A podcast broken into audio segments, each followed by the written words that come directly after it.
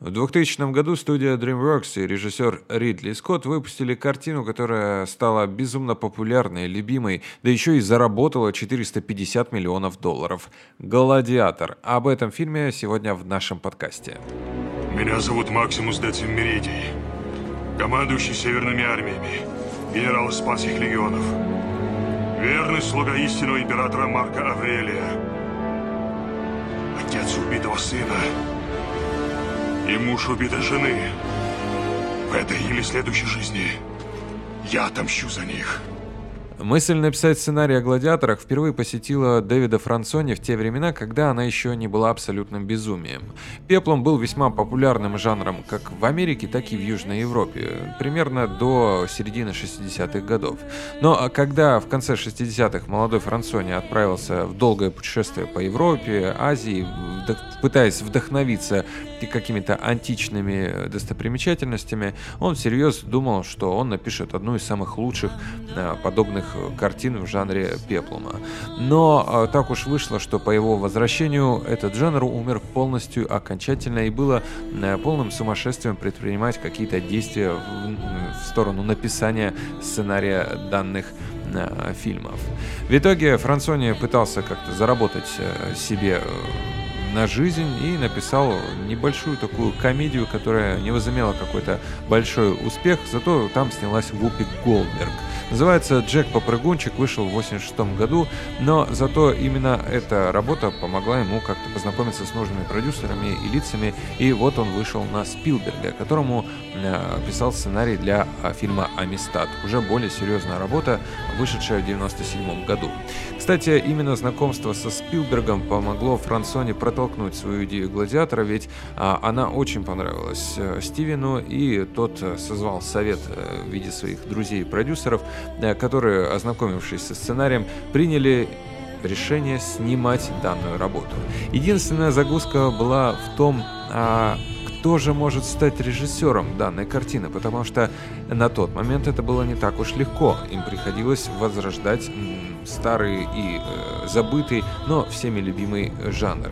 Тем более, как вы помните, в начале 2000-х э, были популярны такие фильмы, как «Звездные войны», «Властелин колец» э, и, и так далее. В общем, фантастика, та, которая начала покорять весь мир, э, в том числе и спецэффектами. Поэтому «Гладиатор», как историческая драма, был все-таки под напряжением провалиться.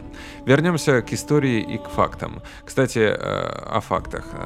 Изначально Франсони своего героя, э, главного героя Гладиатора, назвал Нарцисс. Но так как это имя все-таки не такое звучное и строгое, он заимствовал э, звучное, хорошее имя у римского генерала IV века Максимуса Испанского, ну и переименовал своего персонажа в Максимуса Деция Меридия из Испании. Что есть Рим, Максимус? Я повидал этот мир. Он жесток, ужасен и мрачен. Рим — это свет. А ты же там не был и не знаешь, чем он теперь стал. Я умираю, Максимус. Готовясь к смерти, человек хочет убедиться, что в жизни он чего-то достиг. Что будут говорить обо мне в будущем? Будут считать философом, воином, тираном? Или запомнят императором, вернувшим Риму его истинный дух? Когда-то Рим был священной мечтой, о нем говорили шепотом. Мы боялись, что мечта может исчезнуть. Она была такой хрупкой, Боюсь, она не переживет зиму. Когда с режиссером Ридли Скоттом было ясно, что он снимет и снимет замечательно эту ленту, начался подбор актеров. Первым на ум пришел Мел Гибсон. Звезда «Храброго сердца» на тот момент объявил, что уже староват для таких э, ролей, но знаете, поскольку ему еще не было даже 45, логично предположить, что актер просто не захотел связываться э, с данной лентой, ну, не веря в нее. Плюс здесь есть какая-то все-таки э, сторона того, что он хотел играть за борцов за народную свободу, а здесь покорители и римляне — это немножечко не его тема. Ну, кто его знает, может быть, он действительно посчитал себя старым для таких нагрузок. Об этом, кстати, я тоже дополнительно потом расскажу. В общем, за отсутствием суперзвезды Ридли Скотт и Стивен Спилберг задумались, а кто бы мог сыграть такую роль. И в итоге взяли восходящую суперзвезду, кстати, тоже из Австралии, а точнее из Новой Зеландии, Рассела Кроу. Пару лет назад, до съемок этого фильма, он сыграл, блеснул даже в неонуаре «Секреты Лос-Анджелеса». Правда, вот в то время Кроу было 35 лет, и, э, честно говоря, он выглядел слишком молодо для э, заслуженного римского генерала. Но когда он сказал, подождите, ребят, вот я сейчас отращу бороду, вы все увидите, действительно так и получилось, он стал прям самым сердитым и самым, самым подходящим генералом э, римских войск. Кстати, еще интересный факт. На роль Максимуса рассматривались э, кандидатуры Антонио Бандераса и Хью Джекмана, но они как-то почему-то не понравились Ридли Скотту. Нет каких-то данных почему, но было бы интересно увидеть Антонио Бандераса в этой роли, хотя, на мой взгляд, она тоже вообще не его. На роль императора Коммода Ридли Скотт предложил 25-летнего Хоакина Феникса. Тот, получив предложение, был в невероятном шоке, потому что э, прежде он играл каких-то современных парней и даже представить себя не мог э, в образе римского диктатора. Но режиссер счел, что актер может изобразить то сложное сочетание коварства, слабости, развращенности и бесноватого мужества, которое представлял собой Коммод. И Скотт не прогадал, согласитесь. Вон там где-то далеко моя страна, мой дом. Моя жена готовит еду. Мои дочери несут с реки воду. Увижу ли я их вновь? Кажется, нет. А ты веришь, что встретишь их в другом мире? Не исключено. Но ведь я умру скоро. А они будут жить еще много лет. Мне придется их ждать. Дождешься, верно? Конечно. В отличие от «Бегущего по лезвию», Ридли Скотт в работе над «Гладиатором» мог опираться на экспертов по античности, но он не очень-то был расположен к ним прислушиваться. На его вкус та Римская империя, которую он видел в учебниках и старых фильмах, была скорее забавной, чем величественной. Белые тоги, возлежание на кушетках вместо сидения за столом, примитивные шлемы и доспехи – все это было исторически точным, но художественно неубедительным. И тогда Ридли Скотт создал свою собственную, отчасти отчасти вымышленную Римскую империю с более пестрыми и сложными нарядами, с более совершенными доспехами, оружием, э, порой даже скорее средневековым, чем античным, и с более близкой к нашей манерой поведения. Дошло до того, что для фильма была снята сцена, в которой солдат э, казнили расстрелом из лука, хотя расстреливать в мире начали лишь после появления надежного огнестрельного оружия. Ведь зачем тратить стрелы, если можно повесить преступника или отрубить ему голову? Логично. В некоторых отношениях отношениях, впрочем, гладиатор получился менее современным, чем Римская империя второго века нашей эры. Так Скотт отказался от фрагмента, в котором гладиаторы рекламировали товары, хотя в Риме реально существовали рекламные контракты, и экранный колизей был примерно на 20 тысяч человек меньше, чем в реальности. В самом деле трудно поверить, что в то время существовали стадионы, где помещалось 70 тысяч зрителей. Все-таки тогда как был построен колизей?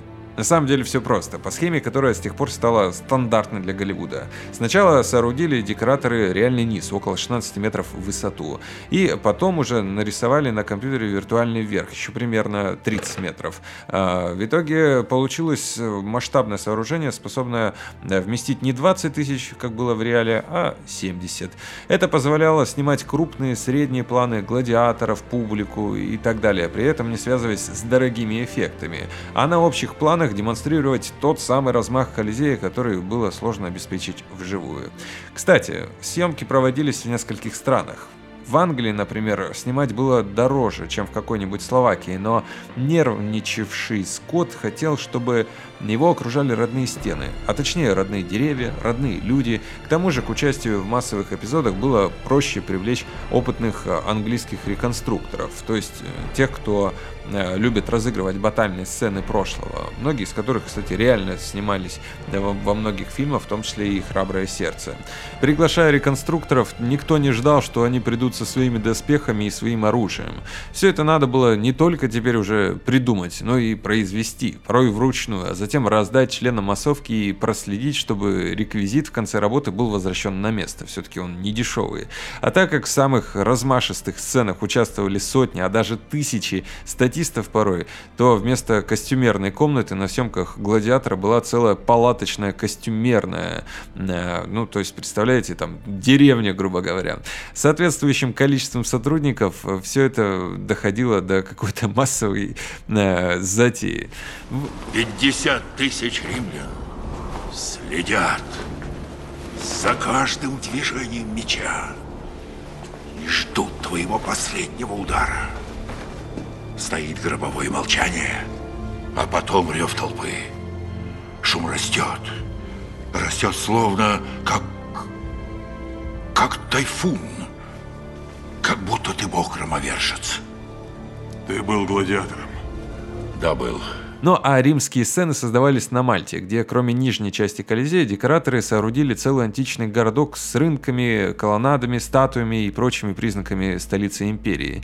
Там картина понесла чудовищную утрату. От сердечного приступа тогда скончался Оливер Рид. Он не успел сняться в нескольких заключительных сценах, и поэтому роль Проксимо была сокращена, а совершенно необходимые для фильма моменты были созданы с помощью снятого со спины дублера, ну и компьютерного монтажа. Лицо Рида из неиспользованных дублей было вмонтировано в сцены, снятые уже после его смерти. Съемки фильма проходили с января по май 99 года, и после этого у режиссера был почти э, целый год на постпродакшн. В частности, на доведение до ума компьютерной графики. Ее было в картине всего 9 минут, и, например, даже тигры, помните сцену поединка Максимуса с тигром из Галлии, э, были самыми настоящими, а не компьютерными. Но без колоссальных компьютерных панорам Рима и виртуально достроенного Колизея, Гладиатор заметно бы потерял в размахе и пафосе, поэтому полностью сделать все естественным не удалось. Когда 5 мая 2000 года фильм вышел в прокат, зрители с удовольствием шли на такое кино. Да, тогда выходили Люди Икс, Миссия невыполнима 2. Э, все это, кстати, еще и произошло через год после Матрицы.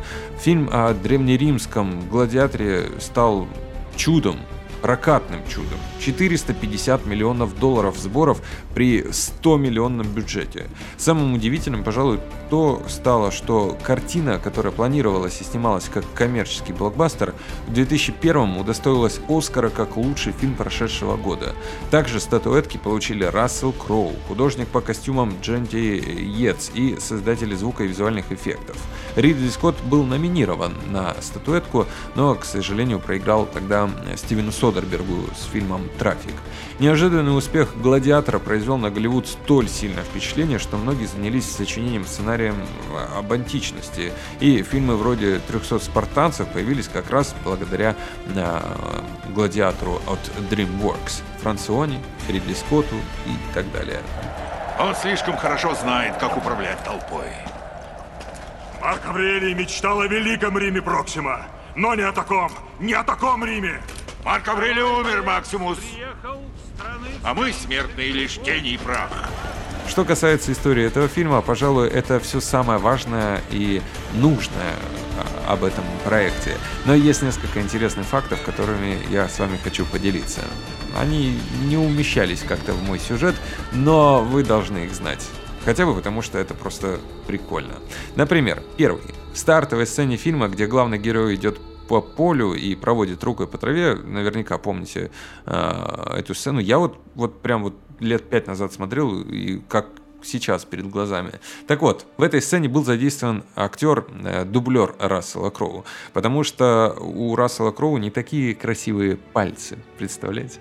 Рана на правой щеке Рассела Кроу, полученная во время первой батальной сцены, абсолютно настоящая. Конь актера что-то там испугался и понесся на деревья, где одна из веток проткнула щеку главного героя. Для съемок начальной битвы с германцами были построены две катапульты в натуральную величину.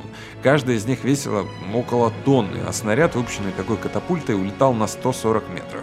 Стоит отметить, что настоящие катапульты строились э, тогда уже по определенной схеме, и они могли поражать цель на расстоянии 250-300 метров. Кони Нильсон нашла в одном из антикварных магазинов кольцо, изготовленное около 2000 лет назад. Именно это кольцо она надевала в ходе съемок. Малую арену, где Максимус обучается в школе гладиаторов, построили в Марокко на месте футбольного поля, гармонично вписав ее в окружающие здания. Мне приходилось испытывать большие физические нагрузки и прежде, но в этот раз это было слишком, сказал в интервью Рассел Кроу. Вы знаете, я никогда не думал о том, что мне придется пройти, когда соглашался на эту роль. В середине съемок я прям стал жалеть, что не согласился на роль кондуктора автобуса. Во время съемок Рассел Кроу получил письмо от руководства, в котором его просили не играть в футбол, ввиду получения возможных травм. Как раз в это время он делал одну батальную сцену за другой. Кроу послал начальству такой ответ. «Я могу драться с четырьмя тиграми в настоящей жизни, но не могу играть в футбол?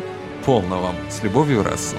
Это была история создания фильма «Гладиатор» и немножечко фактов для вас. Надеюсь, что вы пересмотрите или посмотрите сей шедевр, а я с вами прощаюсь, услышимся в следующих подкастах. Пока.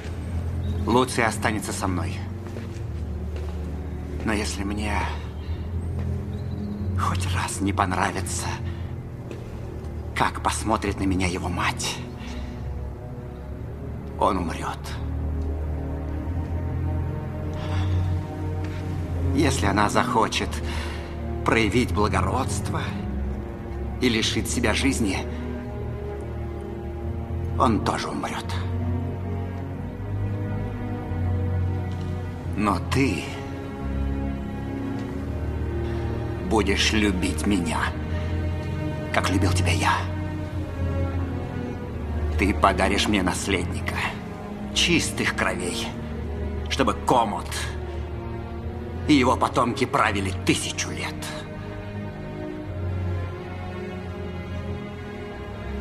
Разве я не милосерден?